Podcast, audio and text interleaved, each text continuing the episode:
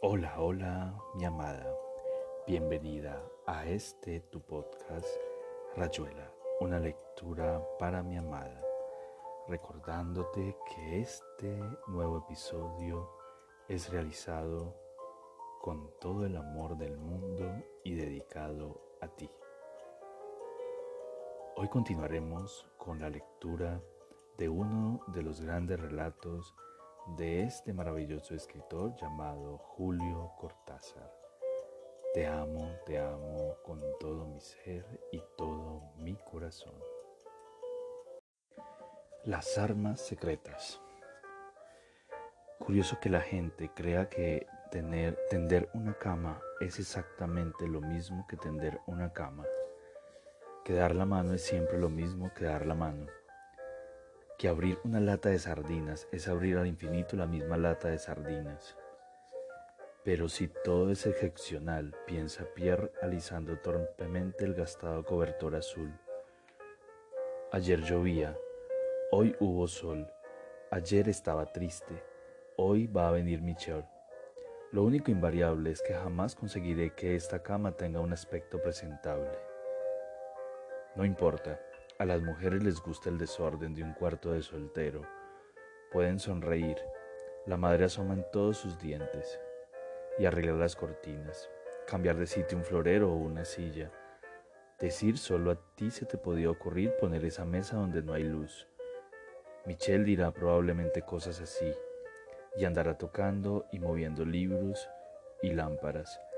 Y él dejará hacer mirándola todo el tiempo tirado en la cama o hundido en el viejo sofá, mirándola a través del humo de un galuz y deseándola. Las seis, la hora grave, piensa Pierre, la hora dorada en que todo el barrio de Saint-Sulpice empieza a cambiar, a prepararse para la noche. Pronto saldrán las chicas del estudio del notario, el marido de Madame Lenotre arrastrará su pierna por las escaleras, se oirán las voces de las hermanas del sexto piso, inseparables a la hora de comprar el pan y el diario. Michelle ya no puede tardar, a menos que se pierda o se vaya demorando por la calle, con su especial aptitud para detenerse en cualquier parte y echar a viajar por los pequeños mundos particulares de las vitrinas. Después le contará un oso de cuerda, un disco de coperín, una cadena de bronce con una piedra azul, las obras completas de Stendhal, la moda de verano. Razones tan comprensibles para llegar un poco tarde. Otra galuz, entonces otro trago de coñac. Le dan ganas de escuchar unas canciones de Mac Orland. Busca sin mucho esfuerzo entre montones de papeles y cuadernos. Seguro que Roland o Babette se han llevado el disco Bien podrían avisarle cuando se va, llevan algo suyo. ¿Por qué no llega Michelle? Se sienta al borde de la cama, arrugando el cobertor. Ya está, ahora tendrá que tirar de un lado y de otro. Reaparecerá el maldito borde de la almohada. Huele terriblemente a tabaco. Michelle va a fruncir la nariz y a decirle que huele terriblemente a tabaco. Cientos y cientos de galús fumadas en cientos y cientos de días, una tesis, algunas amigas, dos crisis hepáticas, novelas, aburrimiento, cientos y cientos de galús. Siempre lo sorprende descubrirse inclinado sobre lo nimio, dándole importancia a los detalles. Se acuerda de viejas corbatas que ha tirado a la basura hace diez años, del color de una estampilla del Congo belga, orgullo de una infancia filatélica como si en el fondo de la memoria supiera exactamente cuántos cigarrillos ha fumado en su vida, qué gusto tenía cada uno, en qué momento lo encendió, dónde tiró la colilla. A lo mejor las cifras absurdas que a veces aparecen en sus sueños son asomos de esa impecable contabilidad. Pero entonces Dios existe, piensa Pierre. El espejo del armario le devuelve su sonrisa, obligándolo como siempre a recomponer el rostro a echar hacia atrás el mechón de pelo negro que Michelle amenaza cortarle. ¿Por qué no llega Michelle? porque no quiere entrar en mi cuarto, piensa Pierre. Pero para poder cortarle un día el mechón de la frente tendrá que entrar en su cuarto y acostarse en su cama. Alto precio paga Dalila, no se llega sin más al pelo de un hombre. Pierre se dice que es un estúpido por haber pensado que Michelle no quiere subir a su cuarto. Lo ha pensado sordamente, como desde lejos. A veces el pensamiento parece tener que abrirse camino por incontables barreras, hasta proponerse y ser escuchado.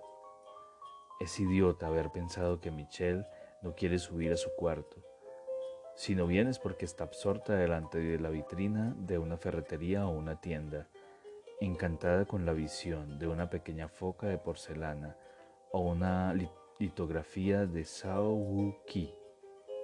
Le parece verla y a la vez se da cuenta de que está imaginando una escopeta de doble caño, justamente cuando traga el humo del cigarrillo y se siente como perdonado de su tontería.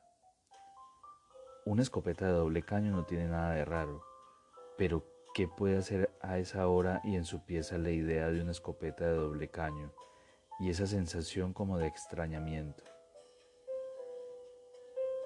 No le gusta esa hora en que todo vira al lila, gris.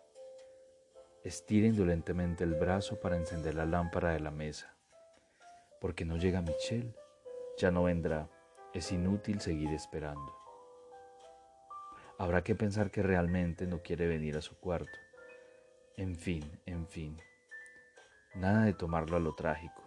Otro coñac, la novela empezada, bajar a comer algo al bistró de León. Las mujeres serán siempre las mismas, en Enghien o en París, jóvenes o maduras. Su teoría de los casos excepcionales empieza a venirse al suelo. La ratita retrocede antes de entrar en la ratonera. Pero, ¿qué ratonera? Un día u otro, antes o después. La ha estado esperando desde las cinco, aunque ella debía llegar a las seis. Ha alisado especialmente para ella el cobertor azul. Se ha trepado como un idiota a una silla, plumero en mano, para desprender una insignificante tela de araña que no hacía mal a nadie. Y sería tan natural que en ese mismo momento ella bajara del autobús en Saint-Sulpice y se acercara a su casa, deteniéndose ante las vitrinas o mirando las palomas de la plaza. No hay ninguna razón para que no quiera subir a su cuarto. Claro que tampoco hay ninguna razón para pensar en una escopeta de doble caño o decidir que en este momento Michaux sería mejor lectura que Graham Greene. La elección instantánea preocupa siempre a Pierre. No puede ser que todo sea gratuito que un mero azar decida Green contra Michaux, Michaux contra Engien, es decir, contra Green. Incluso confundir una localidad como Engien con un escritor como Green. No puede ser que todo sea tan absurdo, piensa Pierre tirando el cigarrillo. Y si no viene es porque le ha pasado algo, no tiene nada que ver con nosotros dos. Baja a la calle, Espera un rato en la puerta, ve encenderse las luces en la plaza. En lo de León no hay casi nadie cuando se sienta en una mesa de la calle y pide una cerveza. Desde donde está puede ver la entrada de su casa, de modo que si todavía... León habla de la vuelta de Francia. Llega Nicole y su amiga, la florista de Borronca. La cerveza está helada. Será cosa de pedir unas salchichas. En la entrada de su casa, el chico de la portera juega a saltar sobre un pie. Cuando se cansa se pone a saltar sobre el otro, sin moverse de la puerta. Qué tontería, dice Michelle. ¿Por qué no iba a querer ir a tu casa si habíamos quedado en eso? Edmond trae el café de las 11 de la mañana. No hay casi nadie a esa hora. Y Edmond se demora al lado de la mesa para comentar la vuelta de Francia. Después Michelle explica lo presumible, lo que Pierre hubiera debido pensar, los frecuentes desvanecimientos de su madre, papá que se asusta y telefonea a la oficina, saltar un taxi para que luego no sea nada, un mareo insignificante. Todo eso no ocurre por primera vez, pero hace falta ser Pierre para... Me alegro de que ya esté bien, dice tontamente Pierre. Pone una mano sobre la mano de Michel. Michel pone su otra mano sobre la de Pierre. Pierre pone su otra mano sobre la de Michel. Michel saca la mano de abajo y la pone encima. Pierre saca la mano de abajo y la pone encima. Michel saca la mano de abajo y la apoya y apoya la palma contra la nariz de Pierre, fría como la de un perrito. Pierre admite que la temperatura de su nariz es un enigma insondable. Bobo, dice Michel resumiendo la situación. Pierre la besa en la frente sobre el pelo. Como ella agacha la cabeza, le toma el mentón y la obliga a que lo mire antes de besarla en la boca. La besa una, dos veces. Huele a algo fresco, a la sombra bajo los árboles. In wunderschönen Monat Mai oye distintamente la, melodía. Lo admira vagamente recordar también las palabras, que solo traducidas tienen pleno sentido para él. Pero le gusta la melodía, las palabras suenan también contra el pelo de Michel, contra su boca húmeda. In wunderschönen Monat Mai als. La mano de Michel se hinca sobre su hombro, le clava las uñas. Me haces daño, dice Michel, rechazándolo, pasándose los dedos por los labios.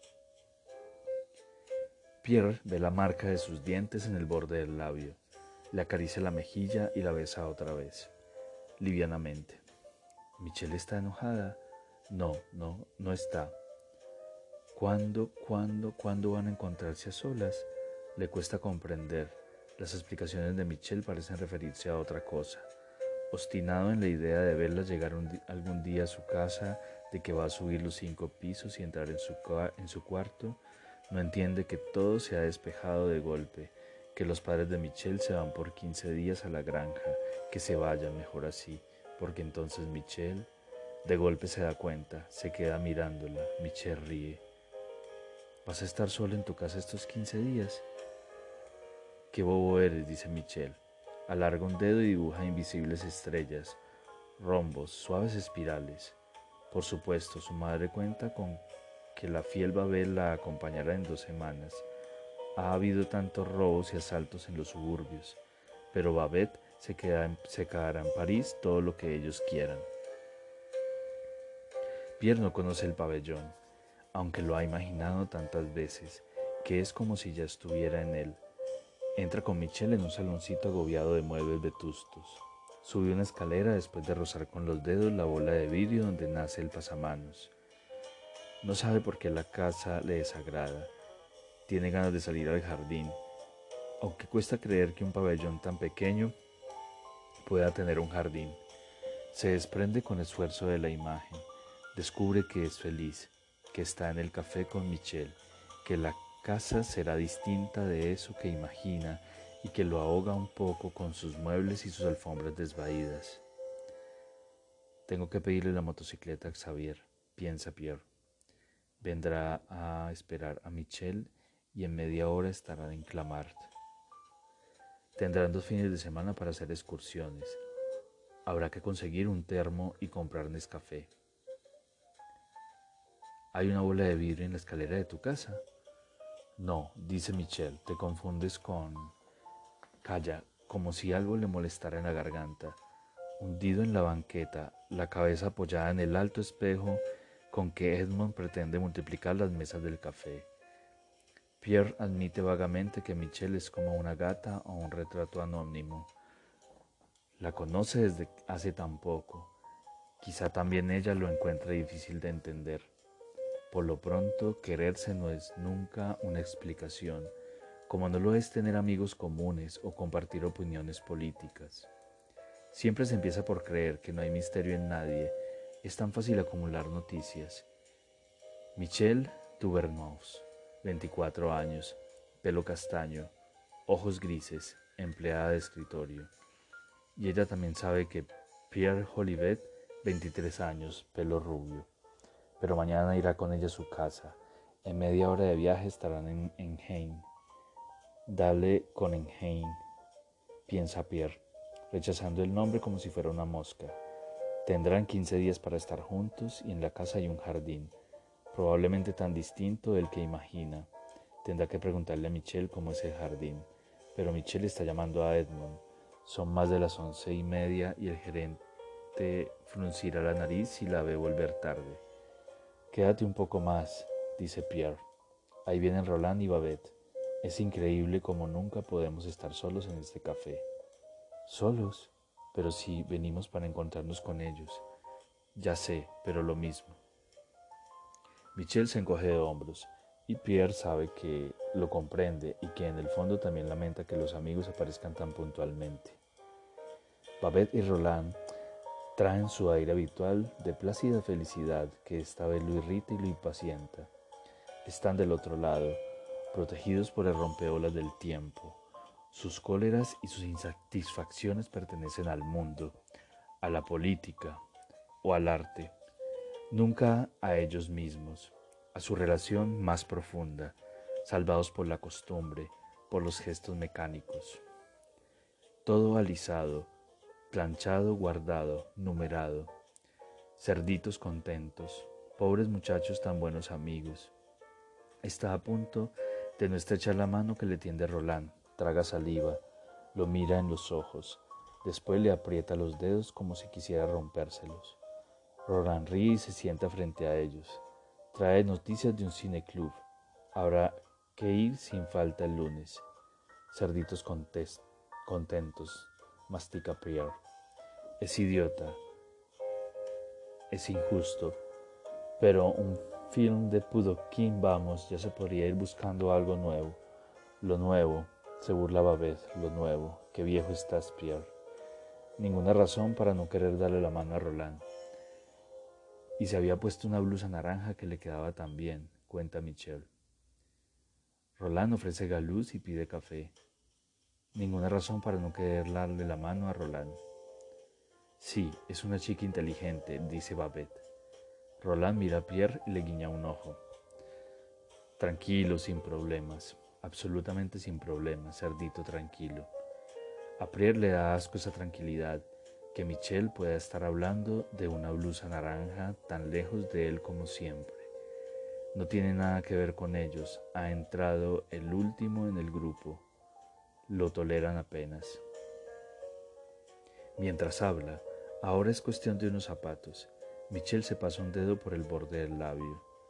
Ni siquiera es capaz de besarla bien le ha hecho daño y Michelle se acuerda. Y todo el mundo le hace daño a él. Le guiñan un ojo, le sonríen, lo quieren mucho. Es como un peso en el pecho, una necesidad de irse y estar solo en su cuarto preguntándose por qué no ha venido Michelle, porque Babette y Roland se han llevado un disco sin avisarle. Michelle mira el reloj y se sobresalta. Arreglan lo del cine club. Pierre paga el café. Se siente mejor. Quisiera charlar un poco más con Roland y Babette. Los saluda con afecto. Cerditos buenos, tan amigos de Michelle. Roland los ve alejarse, salir a la calle bajo el sol. Bebe despacio su café. Me pregunto, dice Roland. Yo también, dice Babette. ¿Por qué no? Al fin y al cabo. ¿Por qué no? Claro. Pero sería la primera vez desde entonces. Ya es tiempo de que Michelle haga algo de su vida, dice Roland, y si quieres mi opinión, está muy enamorada. Los dos están muy enamorados. Roland se queda pensando. Se ha citado con Xavier en un café de la Plaza Saint-Michel, pero llega demasiado temprano. Pide cerveza y ojea el diario. No se acuerda bien de lo que ha hecho desde que se separó de Michelle en la puerta de la oficina los últimos meses son tan confusos como la mañana, que aún no ha transcurrido y es ya una mezcla de falsos recuerdos, de equivocaciones. En esa remota vida que lleva, la única certidumbre es haber estado lo más cerca posible de Michelle, esperando y dándose cuenta de que no basta con eso, que todo es vagamente asombroso, que no sabe nada de Michelle, absolutamente nada en realidad, tiene ojos grises, tiene cinco dedos en cada mano, es soltera, se peina como una chiquilla. Absolutamente nada en realidad. Entonces, si uno no sabe nada de Michelle, Basta dejar de verla un momento para que el hueco se vuelva una maraña espesa y amarga. Te tiene miedo, te tiene asco, a veces te rechaza en lo más hondo de un beso, no se quiere acostar contigo, tiene horror de algo, esta misma mañana te ha rechazado con violencia.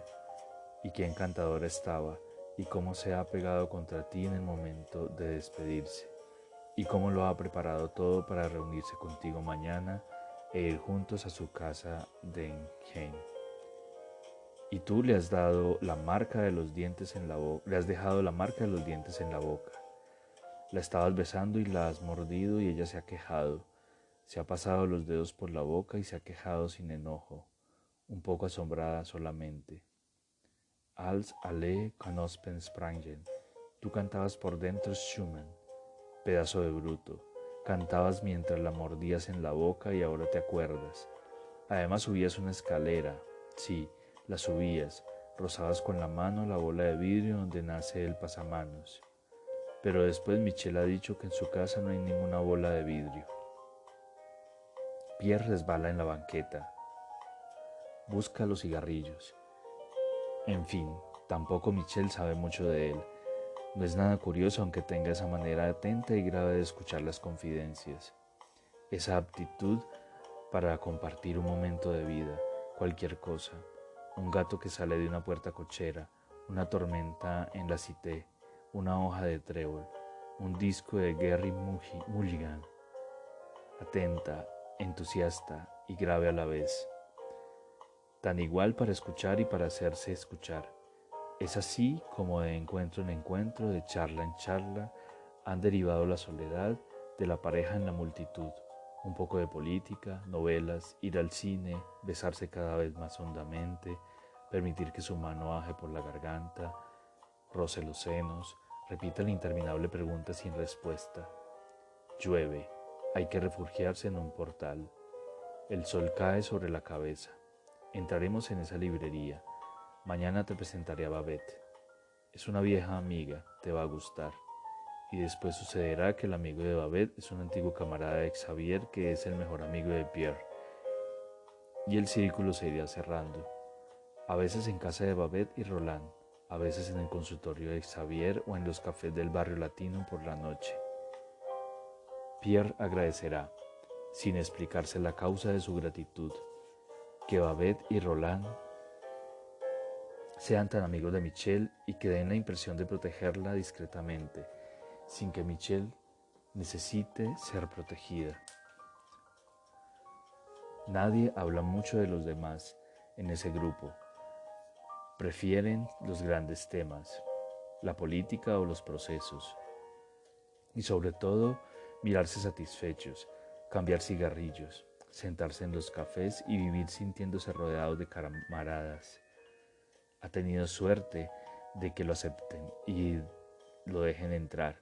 No son fáciles, conocen los métodos más seguros para desanimar a los advenedizos.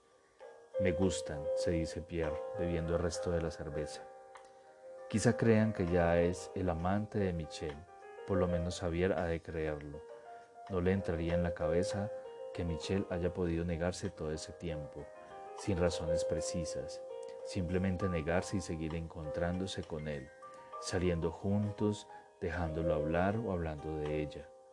Hasta a la extrañeza es posible acostumbrarse, creer que el misterio se explica por sí mismo y que uno acaba por vivir dentro, aceptando lo inaceptable, despidiéndose en las esquinas o en los cafés cuando todo sería tan simple, una escalera con una bola de vidrio en el nacimiento del pasamanos que lleva al encuentro, al verdadero.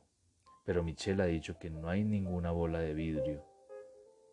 Alto y flaco, Xavier trae su cara de los días de trabajo.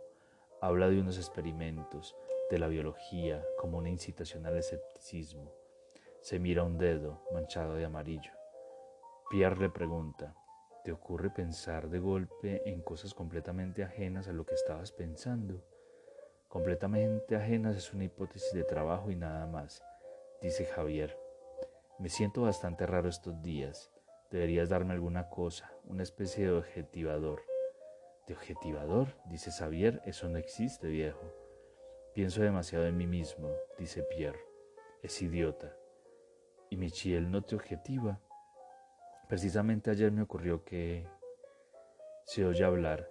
Ve a Xavier que lo está viendo. Ve la imagen de Xavier en un espejo, la nuca de Xavier. Se ve a sí mismo hablando para Xavier. Pero ¿por qué se me tiene que ocurrir que hay una bola de vidrio en el nacimiento del pasamanos? Y de cuando en cuando asiste al movimiento de cabeza de Xavier, el gesto profesional tan ridículo cuando no se está en un consultorio y el médico no tiene puesto el guardapolvo que lo sitúa en otro plano y le confiere otras potestades. En quien, dice Xavier, no te preocupes por eso. Yo confundo siempre alemán con mentón. La culpa será de alguna maestra allá en la lejana infancia. In schonen, Monat Maid, tararea la memoria de Pierre. Si no duermes bien, avísame y te daré alguna cosa, dice Xavier. De todas maneras, estos 15 días en el paraíso bastarán, estoy seguro. No hay como compartir una almohada. Eso aclara completamente las ideas. A veces hasta acaba con ellas, lo cual es una tranquilidad. Quizás si trabajara más, si se cansara más, si pintara su habitación o hiciera a pie el trayecto hasta la facultad en vez de tomar el autobús si tuviera que ganar los 70 mil francos que le mandan sus padres. Apoyado en el pretil del Pont Neuf, mira para las barcazas y siente el sol de verano en el cuello y los hombros. Un grupo de muchachos ríe y juega, se oye el trote de un caballo. Un ciclista pelirrojo silba largamente al cruzarse con las muchachas, que ríen con más fuerza. Y es como si las hojas secas se levantaran y le comieran la cara en un solo y horrible mordisco negro. Pierre se frota los ojos, se endereza lentamente. No han sido palabras, tampoco una visión. Algo entre las dos, una imagen descompuesta en tantas palabras como hojas secas en el suelo, que se ha levantado para darle en plena cara. Ve que su mano derecha está temblando contra el pretil, aprieta el puño Lucha hasta dominar el temblor. Xavier ya andará lejos. Sería inútil correr tras él. Agregar una nueva anécdota al muestrario insensato. Hojas secas, dirá Xavier, pero no hay hojas secas en el Pont Neuf. Como si él no supiera que no hay hojas secas en el Pont Neuf, que las hojas secas están en Enheim. Ahora voy a pensar en ti, querida, solamente en ti toda la noche. Voy a pensar solamente en ti. Es la única manera de sentirme a mí mismo, tenerte en el centro de mí mismo como un árbol, desprenderme poco a poco del tronco que me sostiene y me guía, flotar a tu alrededor cautelosamente, tanteando el aire con cada hoja, verdes, verdes, yo mismo y tú misma, tronco de savia y hojas verdes, verdes, verdes, sin alejarme de ti, sin dejar que lo otro penetre entre tú y yo me distraiga de ti, me prive por un solo segundo de saber que esta noche está girándose al amanecer y que allá del otro lado, donde vives y estás durmiendo, será otra vez de noche cuando lleguemos juntos y entremos a tu casa, subamos los peldaños del porche, encendamos las luces, acariciemos a tu perro, bebamos café, nos miremos tanto antes de que yo te abrace, tenerte en el centro de mí mismo como un árbol y te llevar hasta la escalera, pero no hay ninguna bola de vidrio y empecemos a subir, subir. La puerta está cerrada, pero tengo la llave en el bolsillo. Pierre salta de la cama, mete la cabeza bajo la canilla del lavabo, pensar solamente en ti. Pero ¿cómo puede ocurrir que lo que está pensando sea un deseo oscuro y sordo donde Michelle ya no es ya Michelle? Tenerte en el centro de mí mismo como un árbol, donde no alcanza a sentirle en sus brazos mientras sube la escalera, porque apenas ha pisado un peldaño, ha visto la bola de vidrio y está solo. Está subiendo solo la escalera y Michelle está arriba, encerrada, está detrás de la puerta sin saber que él tiene otra llave en el bolsillo y que está subiendo. Se seca la cara, abre de par en par la ventana al fresco de la madrugada. Un borracho monologa amistosamente en la calle, balanceándose como si flotara en un agua pegajosa. Canturrea, va y viene, cumpliendo una especie de danza suspendida y ceremoniosa en la grisalla, que muerde poco a poco las piedras del pavimento, los portales cerrados. Als alle Canospen Sprangen. Las palabras se dibujan en los labios resecos de Pierre, se pegan al canturreo de abajo que no tiene nada que ver con la melodía, pero tampoco las palabras tienen que ver con nada. Vienen como todo el resto, se pegan a la vida por un momento y después hay como una ansiedad rencorosa, huecos volcándose para mostrar jirones que se enganchan en cualquier otra cosa, una escopeta de dos caños, un colchón de hojas secas, el borracho que danza acompasadamente una especie de pavana, con referencias que se despliegan en harapos y tropezones y vagas palabras masculladas.